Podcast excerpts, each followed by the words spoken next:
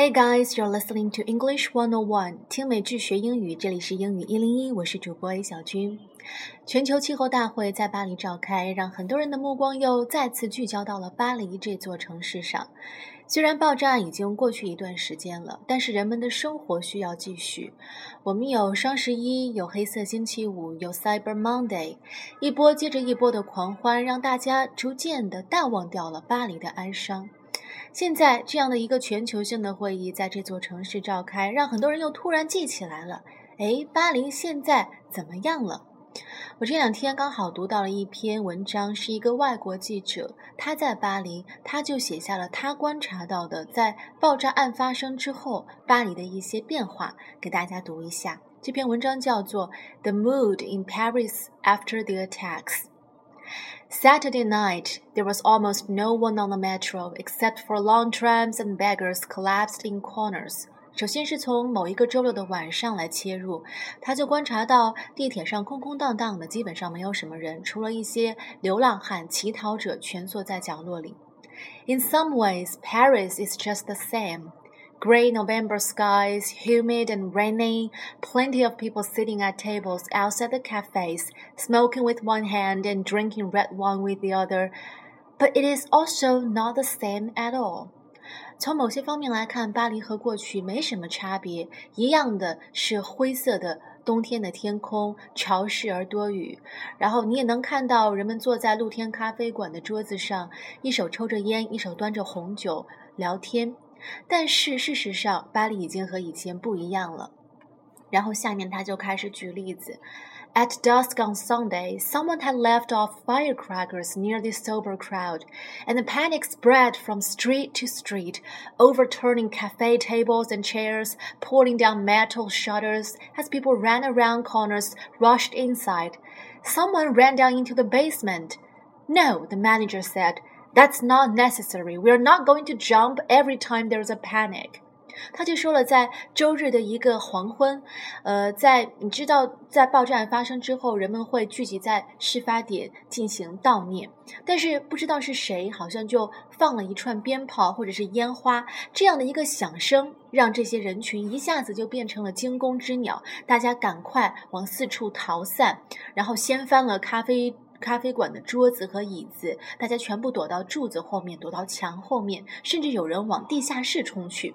这个时候，咖啡馆的经理就说：“我觉得没有必要这样，我们没有必要稍微有一点风吹草动，然后就像惊弓之鸟。”你看这些细节，就说明其实，在遭遇了这样的恐怖事件之后，巴黎人的心中还是有阴影。虽然大家可能依然在铁塔下晒太阳，在草坪上聊天聚会，但是稍微有一点。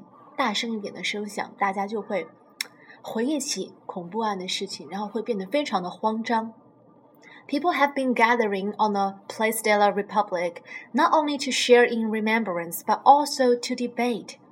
然后在事发点，人们会每天聚集在那个地方，不仅是悼念亡者，而且每个人也带着自己不同的观点来这里进行一种好像是辩论的样子。One man was yelling. They should send them all back to Syria on a plane。有人就觉得应该把这些穆斯林全部都送回叙利亚去，不要在这里捣乱。And what are you talking about? My friend Gabriel shouted back.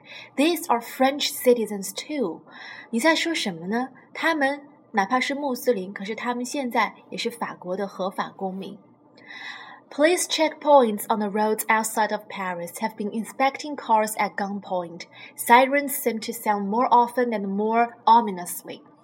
那在很多的路口，警察都设置有路障，对过往的车辆进行检查，而且都是荷枪实弹的。人们也越来越频繁地听到了很不祥的警笛声。 now, when I walked back to the metro from lunch, I saw some men in jeans and black hoodies standing on a side street. One of them was carrying a submachine gun. 在我吃完午餐搭地铁回家的时候，我在街边上看到了一些穿着牛仔裤和黑色帽衫的人，其中一个人手上还拿着冲锋枪。Are you the police? I asked him. Of course we are the police, he replied. Yes, but how can I tell? 于是我就走过去问他们：“你们是警察吗？”“当然是。”对方回答。“但是我们普通民众要怎么样去区分呢？”你看，呃，可能以前。街上有些便衣警察，大家不会觉得有什么。但是在这样的恐怖袭击发生之后，人们只要是看到街上，哪怕是穿着便衣、携带着武器的人，就会有点害怕。所以，这个外国的记者他就从这些小细节、小切口来进入，来写他观察到的巴黎的变化。前面说到了，对于这些穆斯林，嗯，不同的人有不同的看法，呃，包括前段时间，呃，新闻出来说，中国的一个人质也是被 IS 组织给枪杀了。那当时很多网民也在网上表达了他们的看法，特别是对于中国政府应该持什么样的态度，呃，那很多人都觉得 condemnation is empty，you need action，就觉得。中国不要老是光是道德上进行谴责，这是空话。我们需要进行行动。这个时候就通常会拿来跟普京来做比较，因为普京大家一直都觉得他是非常的强硬，非常的果敢干脆。Some call for a Russian-style intervention to attack IS。有的人就觉得应该像普京那样，呃，非常果敢的去反击 IS 组织。But others urge caution. 也有一些人觉得这个时候应该保持一种谨慎的态度。One post says.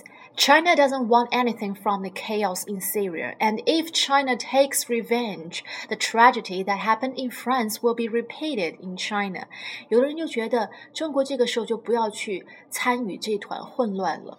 如果中国采取报复行动，那也许发生在法国的悲剧也会在中国上演。Another message said. Europe can't wait for China to join in the tangled warfare, but we didn't create IS, and if we get into the fight, that would be big trouble for us. 还有人留言说，现在欧洲巴不得中国加入这团混战，但是 IS 组织不是因为中国而产生的。假如我们也加入这个混战的话，对于我们来说是自己引火上身，或者自己给自己引来一些麻烦。 Some netizens say that terrorists are the product of inequality in Europe, its resistance to the oppression of Western ideology in the Third World.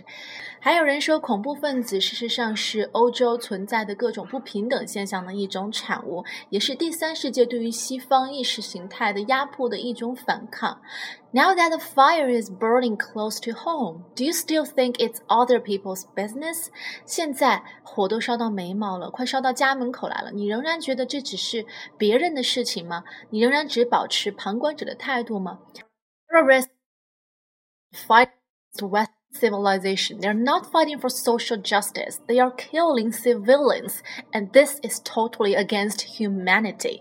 还有人就觉得 我们中国人应该明确的表达态度，要反对这些恐怖分子，反对恐怖组织，因为这些恐怖分子他们并不是只是在和西方文明做斗争，他们也不是在寻求什么社会公平，他们是在滥杀无辜，而这绝对是违反人性的。所以你看。很多人都有不同的观点，那不知道正在听节目的你对于这又是什么样的观点呢？呃，今天这篇文章里面的有一个词可以单独挑出来给大家再讲一下，就是 warfare。我们之前提到有个网友他说，Europe can't wait for China to join in the tangled warfare. Tangled, T-A-N-G-L-E-D，就是指什么很复杂的一种情况，很纠结的一种情况。Warfare 是指军事行为、斗争、冲突、战争状态。Tangled warfare 就是指混战，很多个国家或者很多个组织参与的一个混乱的状态。比如说，another round screen tangled warfare 就是指，呃，现在很多，比如说各大电视、卫星电视、卫视节目，呃，一到一些关键的时候，比如双十一，比如中秋节。比如啊，春晚就会进行这个电视大战，呃，每个频道都尽己所能去邀请更多的明星、更红的明星，然后办更豪华、更高大上的。晚会，所以这种情况就是 another round screen tangle warfare 电视大混战，还有比如说各个商家打价格混战 price tangle warfare price tangle warfare，其实这个词还是比较常见。那有人可能说了，既然 warfare 它表示一种战争状态，那它和最常见的 war 或者是呃 combat 或者是 battle 这些词的区别在哪里呢？这个地方给大家讲一下。War 是指战争的总称，一般只包括很多个战役的大规模的战争，比如说第一次世界大战、第二次世界大战都是用 war 的。那 warfare 就是今天我们学到的这个词，它比较侧重的是指战争的一种状态，或者是指具体的作战方法。比如说，今天的 tangled warfare 就是强调这个战争的状态是比较混乱的，是混战，不是一对一，甚至可能是几个组织对几个组织，侧重指战争状态。那 battle 就没有前面这两个词的范围那么广，battle 侧重指战争中的一次比较全面、比较或者时间比较长的一个战役，它指战争中的一个战役。还有一个词叫做 campaign。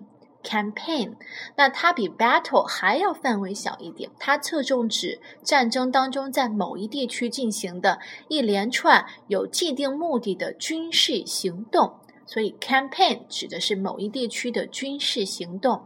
还有一个词 combat，combat 它也泛指军事行动，尤其指小规模的战斗。